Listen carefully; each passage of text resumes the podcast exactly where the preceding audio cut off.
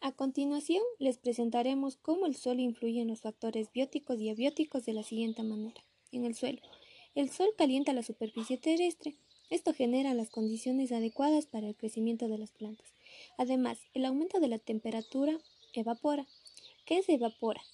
Es transformar el agua líquida en vapor. De esta manera, el agua que está contenida en el suelo se vuelve húmeda y esta regula la temperatura ambiental.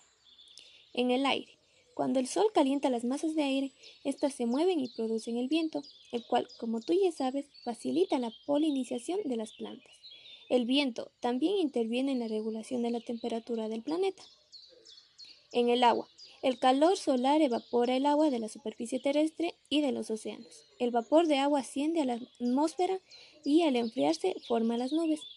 Cuando aumenta la cantidad de gotas de agua en las nubes, esta agua cae a la superficie terrestre en forma de lluvia.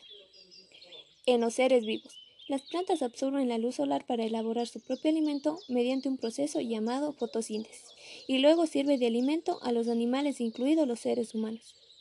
Sin luz, la mayoría de las plantas no podría crecer ni reproducirse y no habría alimento suficiente para los seres del planeta. Como bien hemos explicado este tema, a continuación presentaremos los beneficios y los daños que provoca el Sol en la Tierra.